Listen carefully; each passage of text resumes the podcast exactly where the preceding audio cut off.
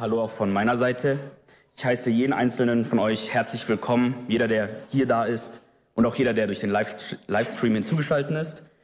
Und ich möchte zu Beginn für den Morgen beten. Lass uns zusammen aufstehen.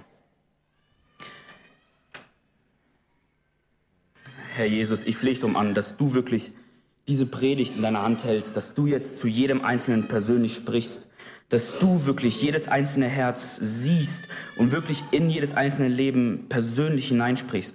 Du bist ein persönlicher Gott, du bist ein Gott, der wirklich unsere Nöte sieht, du siehst unsere Situationen, du siehst unsere Gedanken, unsere Gefühle, du sie, verstehst uns, weil du uns geschaffen hast. Und ich flehe dich dass du, an, dass du wirklich diese Predigt jetzt in deine Hand nimmst und wirklich den weiteren Verlauf in deine Hand nimmst und wirklich deinen Segen schenkst und deinen Heiligen Geist wirklich ausgießt, oh Herr. Danke, oh Herr. Amen. Dürft euch setzen? Wir sind, wie ihr sicherlich schon wisst, in der Predigtreihe seit zehn Sonntagen. Es ist jetzt der zehnte Gottesdienst in dieser Predigtreihe. Und die Predigtreihe ist, wie ihr wisst, du bist Gott nicht egal. Und ich weiß, das haben wir schon so oft gesagt, aber ich möchte es nochmal heute sagen, wenn du das selten hörst, dass du jemand nicht egal bist, Gott bist du wichtig. Du bist wichtig und zwar nicht für irgendwen, sondern der allmächtige Gott, der Schöpfer von Himmel und Erde, findet, dass du wichtig bist. Ich finde es eine schöne Sache und ich finde es wichtig, dass ihr das heute wisst.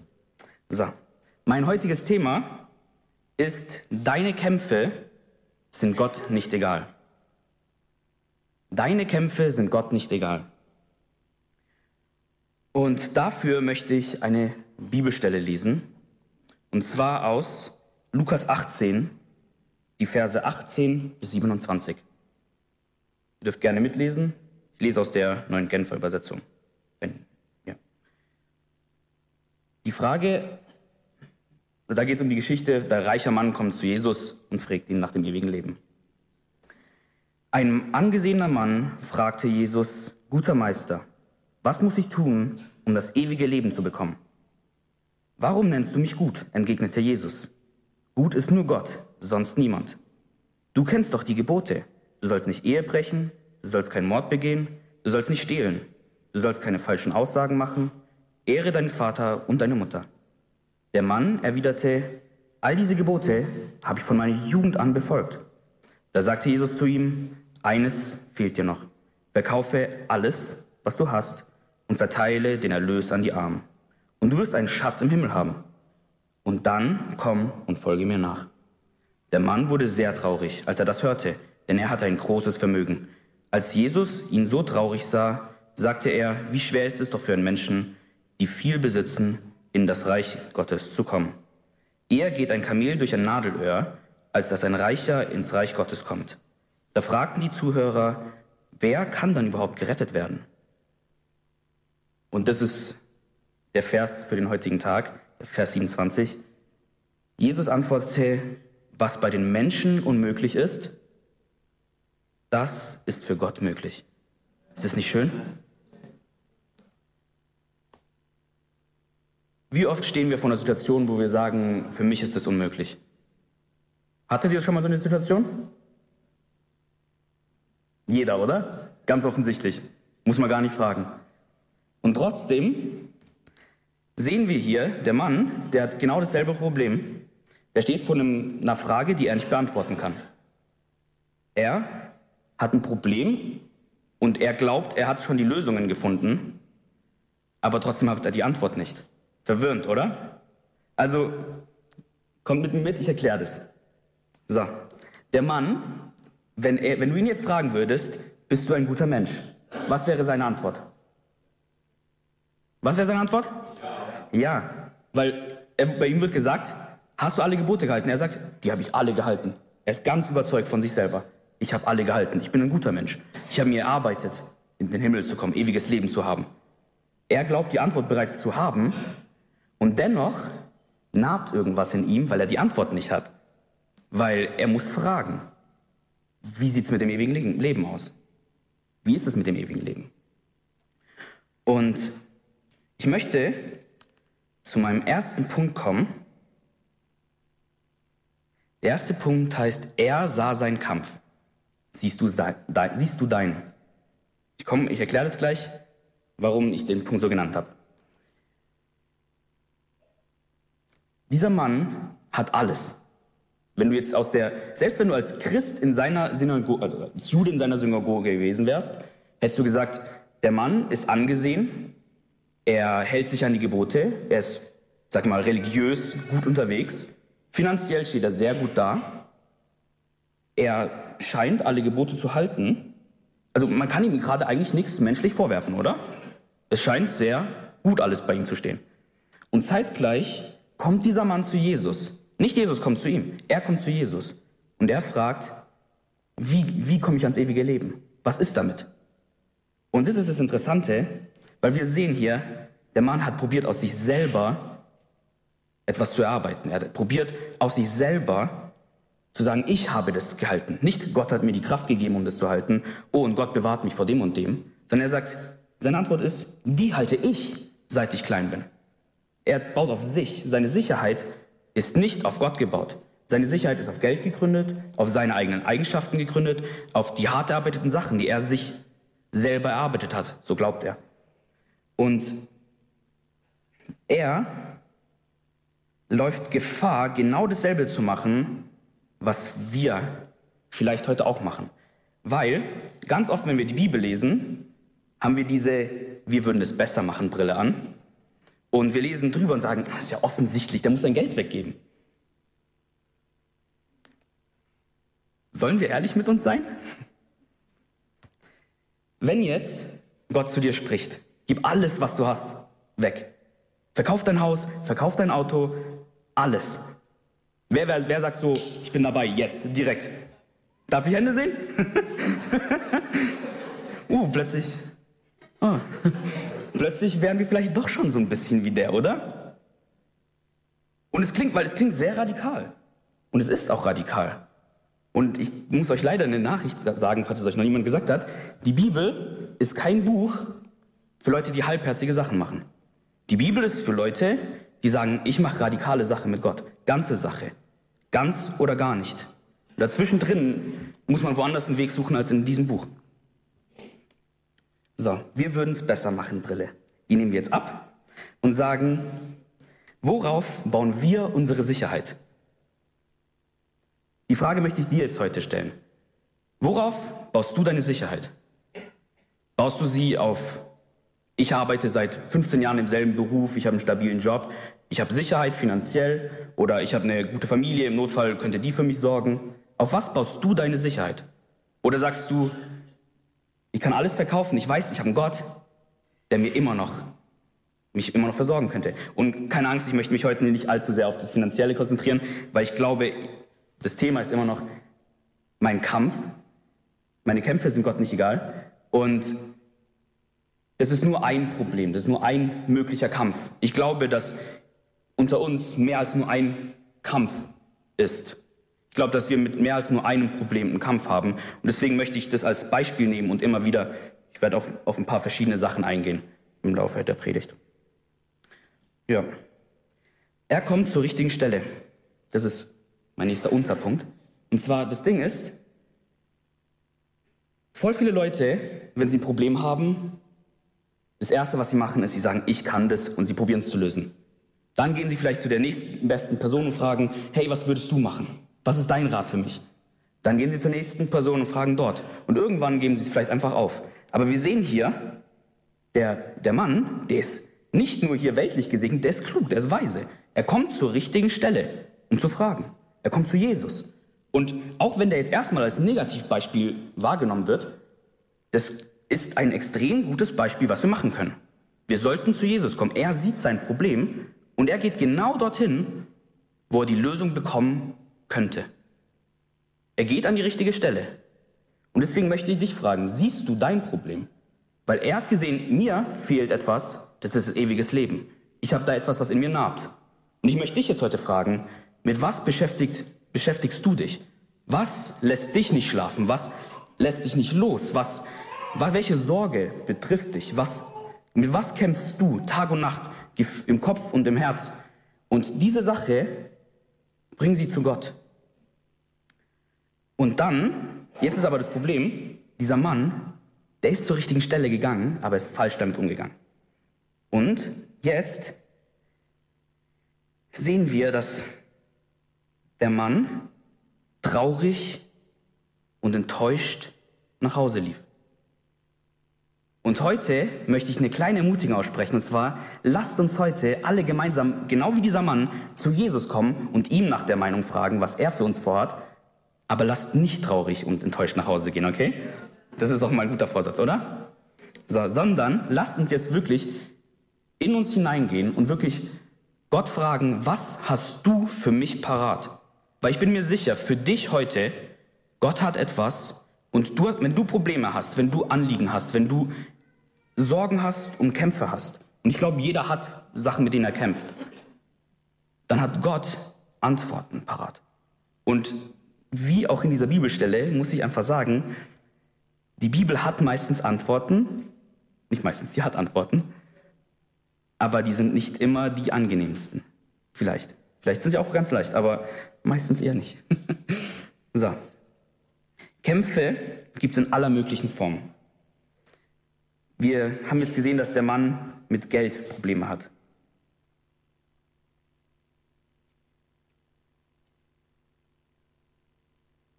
Aber wir sehen zeitgleich, dass Jesus direkt mehrere Probleme anspricht.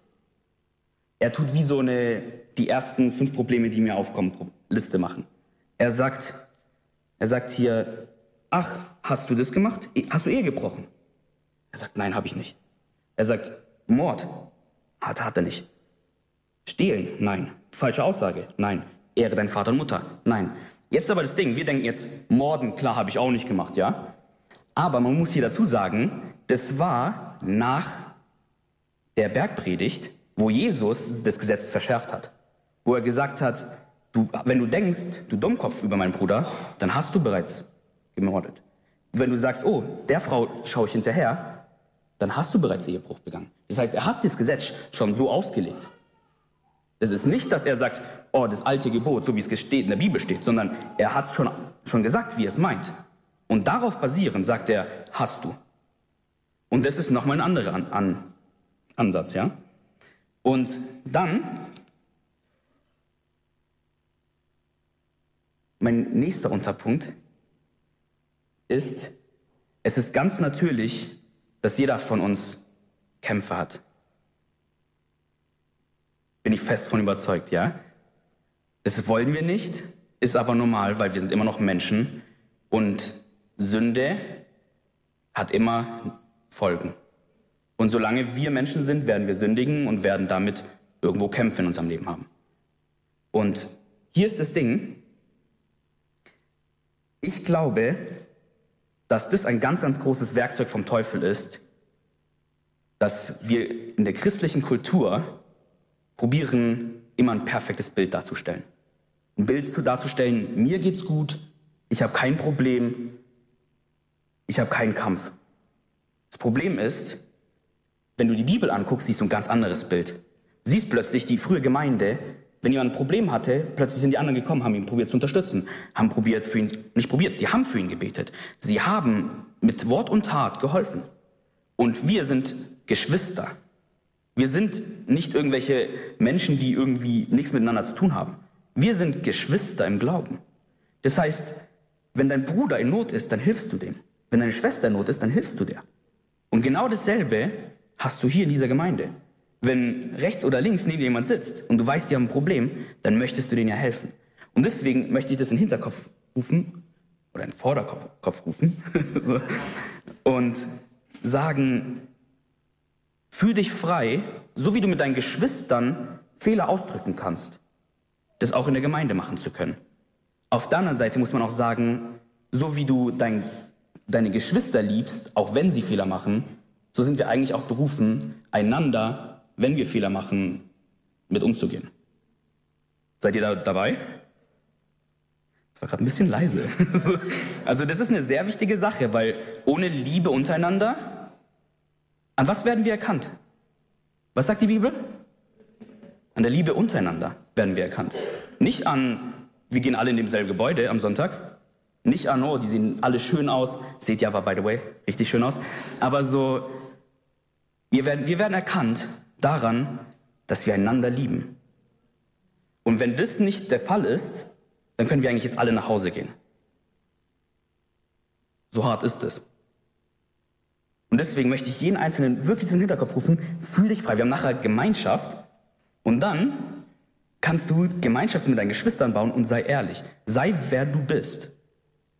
Und unterstützt einander. Du siehst jemand, ermutige ihn. Wir sind eine Familie geistlich. Ich möchte das nur unter, äh, betonen, weil es einfach zu selten gesagt wird, glaube ich. So. Jedenfalls kommen wir dann weiter. Und als Christen kommt man halt dann oftmals in diese Gefahr, zu denken, ich bin gerecht, heilig, bei mir läuft alles gut. Zeitgleich siehst du aber eigentlich, Jesus, deine Antwort hier ist, nur Gott ist gut. Du bist nicht gut. Punkt. Sonst niemand. Wir sind nicht heilig, wir wurden heilig gesprochen. Durch Jesus, durch Gnade. Wir sind gerecht gesprochen, nicht gerecht. Wir haben es nicht verdient. Und deswegen, solange wir hier sind, gibt es Probleme und solange dürfen wir einander lieben für diese Probleme und einander helfen, okay? Cool. so, jetzt verschiedene Kämpfe im Leben. Wir haben jetzt hier dieses Beispiel von diesem Mann, der Geldprobleme hat. Nicht in dem Sinne, dass er kein Geld hat, sondern er hat zu viel Herz an seinem Geld gehangen. Das heißt, es gibt das Problem, ich gebe jetzt hier ein paar Probleme, die ich mir aufgeschrieben finde, ganz interessant. Und zwar, ich glaube, wenn du in der Bibel anguckst, da gibt es auch Geldsucht, Gier, dafür brauchst du kein Geld. Manche denken, oh, der Dude war reich, ich habe sowas, so ein Problem nicht. Daher, ich bin da sicher. Ich glaube, man kann auch geldgierig sein, ohne Geld zu haben. Was noch schlimmer ist, weil man hat es nicht mal so. Aber so traurig halt, ja. Aber so, wir sind berufen, von beidem uns fernzuhalten. Und ich glaube, dass wir in einer Kultur leben, die sehr viel oder zu viel Wert auf Materielles legt. Und deswegen müssen wir da wirklich uns von entfernen. Zeitgleich sehen wir noch andere Probleme. Und ich möchte ein paar Sachen sagen, weil ich weiß nicht, ob du dich jetzt von dem Finanziellen angesprochen fühlst. Tut nicht jeder, glaube ich. Aber vielleicht von der Suche nach Erfüllung, dieser Rettung die er sucht. Finanzielle Not ist auch was. Sorgen und Ängste. Ich weiß nicht, was, was du mit dir rumträgst. Ob du spirituelle Angriffe erfährst. Ob du dich angegriffen fühlst, nicht schlafen kannst, unruhig bist. Ob du verletzt bist, lustlos bist, ob du eingeschlafen bist geistlich, ob du, dass du das Gefühl hast, Gott spricht nicht mehr zu mir. Du fühlst eine, fühlst eine Ferne zu Gott. Ich weiß nicht, was in deinem Leben abgeht. Ich weiß gar nichts, was, wie es in dir aussieht. Aber das richtig Schöne ist, ich habe einen Gott, den hast du hoffentlich auch, der sieht exakt, wie es in dir aussieht. Der sieht exakt, was dein Problem ist. Der sieht deinen Kampf. Der sieht genau, womit du zu kämpfen hast. Und wenn dein Nachbar damit kein Problem hat, dann sieht er das auch, aber er sieht seinen Kampf auch. Und das Interessante ist, Gott sieht deinen Kampf und oftmals fühlen wir uns trotzdem, als wären wir allein im Kampf. Oder? Wer hat sich schon mal in einer schweren Situation so gefühlt, ich bin hier gefühlt alleine? Ich muss jetzt keine Hand zeigen. Aber so, ich, ich könnte mir vorstellen, da könnte jeder melden, sich melden. Weil, wenn du die Bibel anguckst, siehst du sehr oft Menschen, die durch Nöte gegangen sind. Aber Gott war dabei. Aber sie haben es nicht gesehen. Du siehst einen Hiob, das ist das klassische, klassische Beispiel, der hat nicht gesehen, dass Gott da war. Der hat alles verloren. Alles. Und noch mehr. Und dennoch war Gott dabei. Und das ist das Interessante, weil wenn wir die Bibel angucken, und ich finde es einfach eine, das hört sich erstmal voll, ich sag mal, ein bisschen depressiv an, wenn man das ganze Problem und Kampf und sowas anguckt. Aber auf der anderen Seite haben wir eine Bibel, wo halt auch die extrem schöne Seite zeigt. Weil wir haben immer die Seite, ach, da haben gerade einfach elf Brüder den Zwölften in die Sklaverei verkauft. Sieht nicht so schön aus, wenn man eine Geschichte erlebt, ja? Wenn du aber am Ende sagen kannst, Josef sagt in Kapitel 50 in, im ersten Buch Mose, sagt er, egal was sie Böses geplant haben, Gott hat es zum Guten gewendet. Und dann erkennt er selber in seiner Lebenszeit noch, nur weil ich in die Sklaverei geschickt wurde, verkauft wurde, hat mein Volk überlebt. Wie schön ist es, sowas noch zu erkennen in der eigenen Zeit.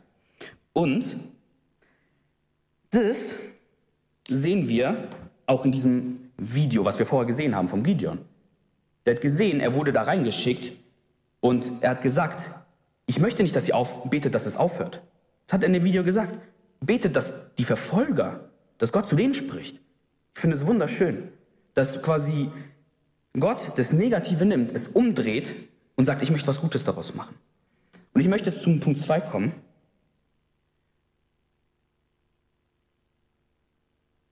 Der Preis der Nachfolge. Ihr habt vorher gesagt, ihr wollt hören, was die Bibel sagt, ja? ja, ist tough.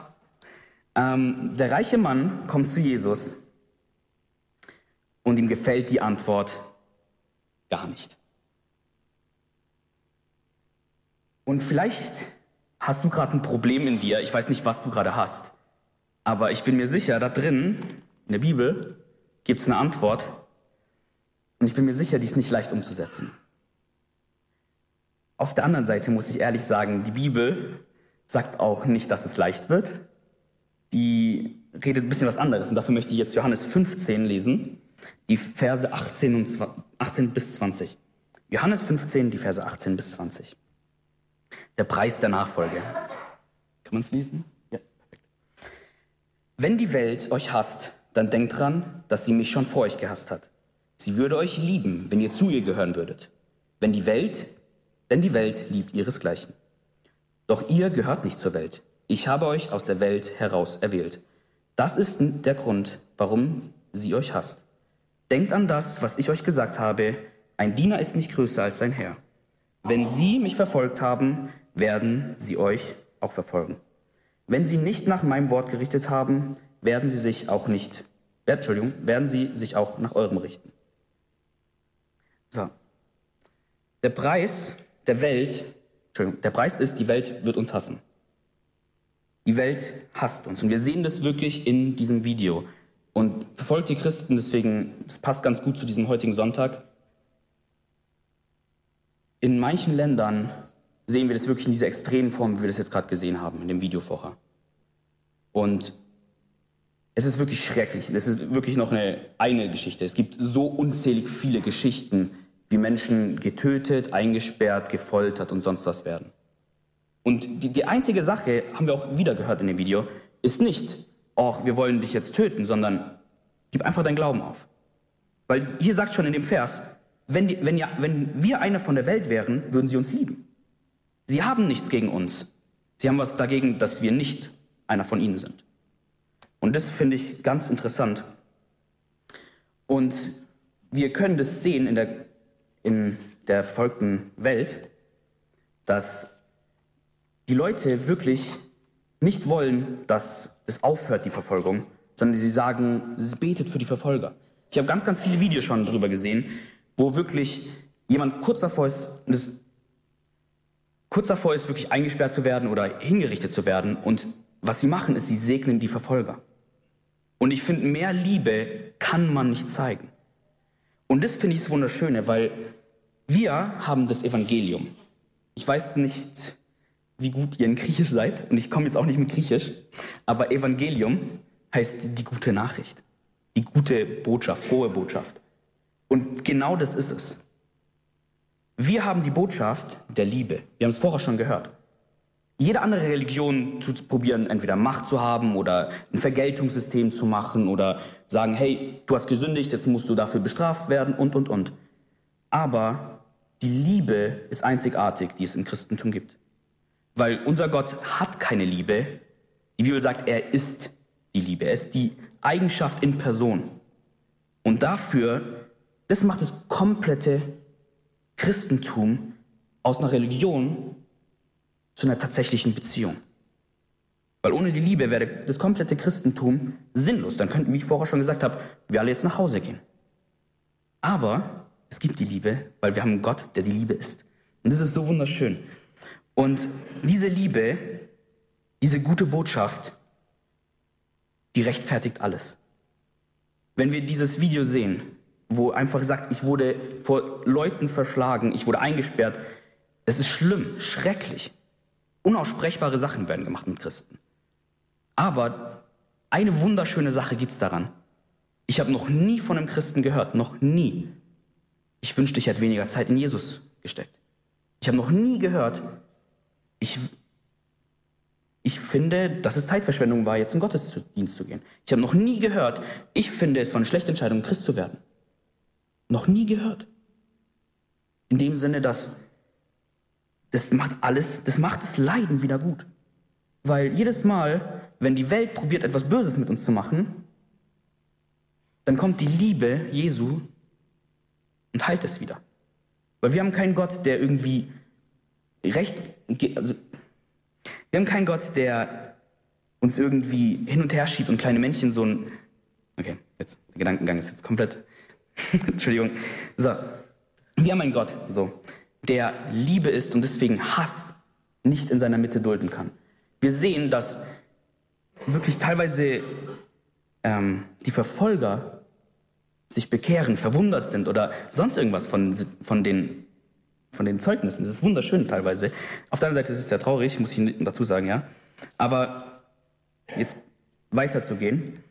Ich möchte uns nicht auf dieselbe Ebene stellen wie diese Christen, aber egal wo du auf der Welt bist, wenn du an Gott glaubst, probiert der Feind, dich zu verfolgen. Und da muss ich halt wirklich sagen, auch wir nicht in dem Maß, definitiv nicht. Sind in einer Form gejagt vom Teufel. Und das Interessante ist, ich komme nachher dazu zum positiven Teil, aber erstmal, das sehen wir in unserer Kultur jetzt. Wir sehen, das haben wir vorher schon gehört, dass die sozialen Medien komplett negatives Bild über Christen vermitteln. Wir sehen, dass komplett eine unbiblische Agenda auf Menschen geschoben wird, dass nicht gute Werte äh, vermittelt werden. Die Gesellschaft wird sexualisiert. Wenn du Filme, Medien, Musik anhörst, sind die Texte und Filme, die sind alles aber nicht biblisch, nicht christlich. Die sind einfach nur ein Groll vor Gott in meinen Augen. Und wenn du die ganzen Sachen anguckst, die Kultur ist noch viel schlimmer teilweise. Wenn man guckt, die, das Familienbild, Ehebild, das vermittelt wird, komplett weg von der Bibel. Und alles, was irgendwie einen, einen Funken Heiligkeit hat in der Bibel, es wird in den Dreck gezogen von dieser Kultur gerade. Und man, die ganze Welt ist darauf ausgelegt, alles, was wir für einstehen wollen als Christen, als was Negatives darzustellen. So dass wenn wir dazu stehen, dass wir unmoralisch, unethisch sind. Und hier sehe ich, warum ganz viele Menschen sagen, Christen sind Schwarzmaler. Christen wollen, sehen immer nur das Negative. Christen Christen, Christen. Es gibt viele von der Welt, die so argumentieren. Und dann muss man sagen, jetzt kommen wir zum schönen Teil. Das haben wir heute auch schon gehört, ist ganz interessant. Ähm, wir haben schon den Sieg. Es ist nicht eines Tages werden wir mit Jesus siegen. Wenn ich mich nicht täusche, hat am Kreuz Jesus gesiegt, oder? Amen, oder? Es war nicht, vielleicht werden wir jetzt in Zukunft siegen, wir haben schon gesiegt. Wenn wir mit Jesus sind, sind wir bereits auf der Siegerseite. Wir sind im Siegerteam. Und deswegen, selbst wenn die Welt komplett böse ist, irgendeine schlechte Agenda pusht oder sonst irgendwas, der Teufel hat keine Macht in der Welt. Dem Teufel ist so viel Raum gegeben, wie wir nicht beanspruchen, theoretisch. Wenn du biblisch anguckst, wie viel Macht hat der Teufel in der Welt, dann ist die Antwort nicht alles sondern nur, was Gott zulässt. Und man könnte jetzt, wenn man dann die Bibel weiter mitdenkt, ist, wenn wir im Willen Gottes beten, wird es gegeben, dann könnte man im Umkehrschluss sagen, alles, was wir nicht beanspruchen für Gott, dort hätte der Teufel theoretisch Raum mitzumischen. Und ich sehe hier eine ganz klare Aufgabe, seht ihr die auch? Irgendwie Sachen für Gott zu beanspruchen und hier ist die Realität oft, dass wir, so wie dieser Mann, die Gemütlichkeit wählen. Der Mann hatte die Wahl zwischen, du kannst ein radikales Leben mit Jesus führen, ah, ich kann aber auch Sicherheit wählen. Ich kann das ruhige Leben wählen mit viel Geld auf meiner Seite. Ich bin immer noch sozial gut dargestellt. Aber wir haben auch diese Wahl. Du hast heute diese Wahl. Möchte ich heute mich entscheiden, ganze Sache mit Jesus zu machen? Wenn du noch gar nicht mit Jesus ganze Sache gemacht hast, entscheide dich heute dafür.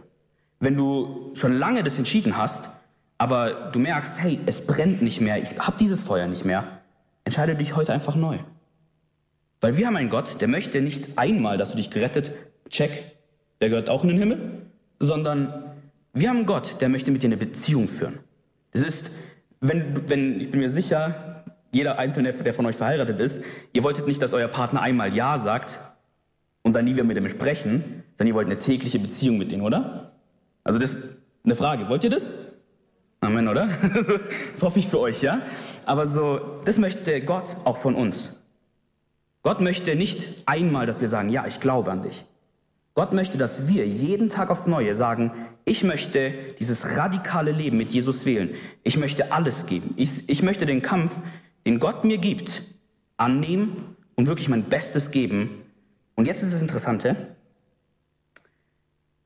Die Bibel, das hatten wir ein paar Sonntage zuvor, sagt, dass aus unserer Kraft sind viele Sachen unmöglich.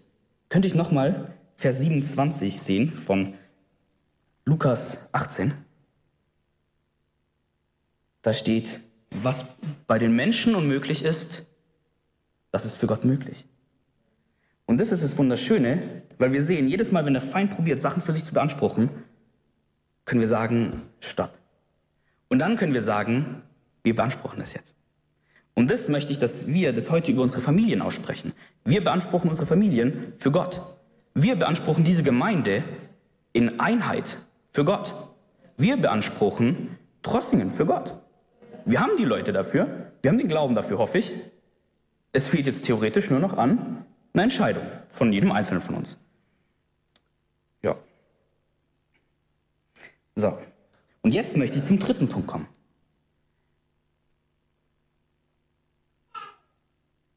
Der Lohn der Nachfolge.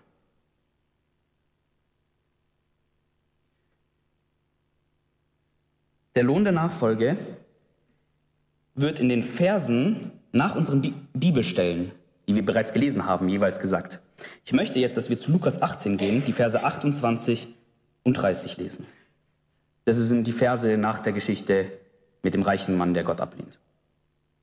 Da sagte Petrus, Du weißt, wir haben zurückgelassen, was wir besaßen und sind dir nachgefolgt.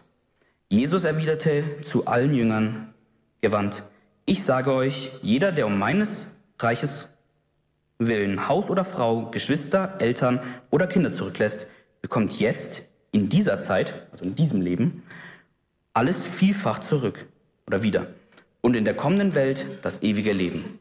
Amen. Ist doch wunderschön, oder?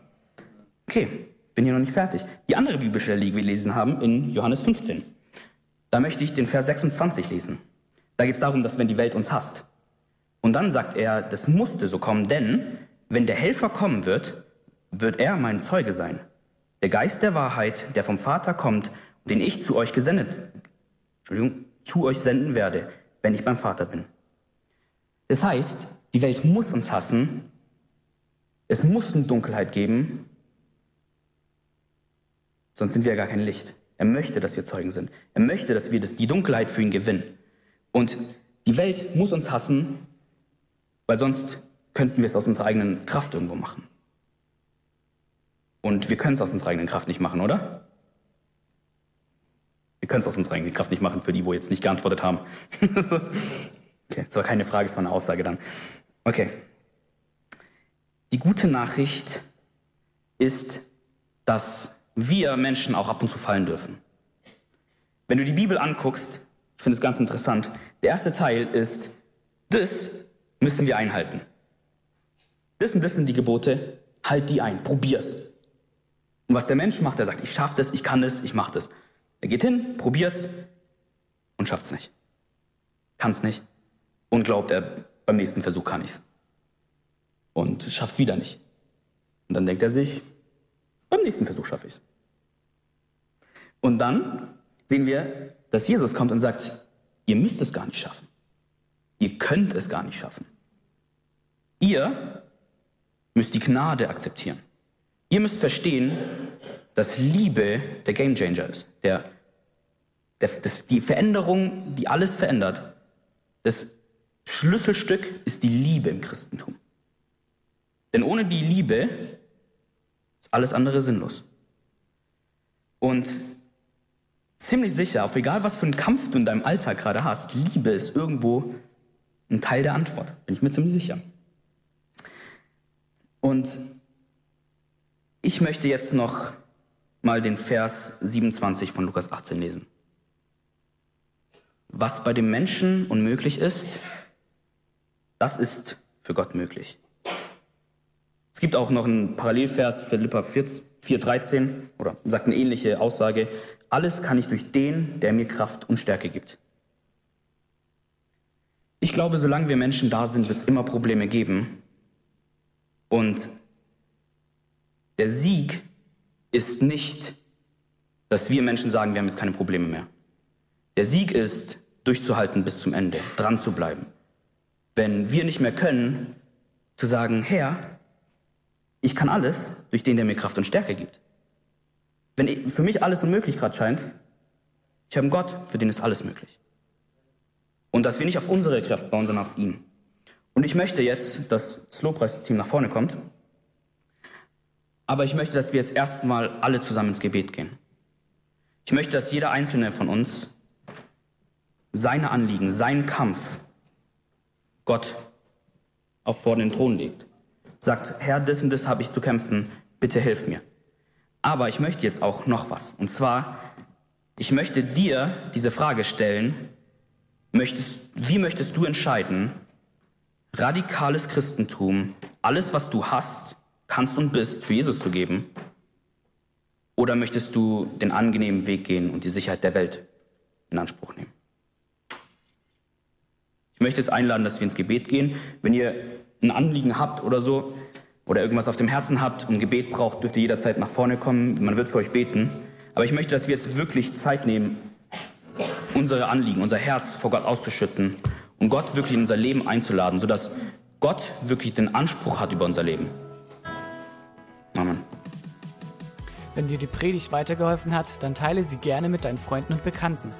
Abonniere unseren Podcast, um keine weitere Predigt zu verpassen. Und wenn du unsere Arbeit unterstützen möchtest, findest du auf unserer Webseite unter gegotrossingen.de weitere Informationen. Wir freuen uns, dass du heute dabei warst.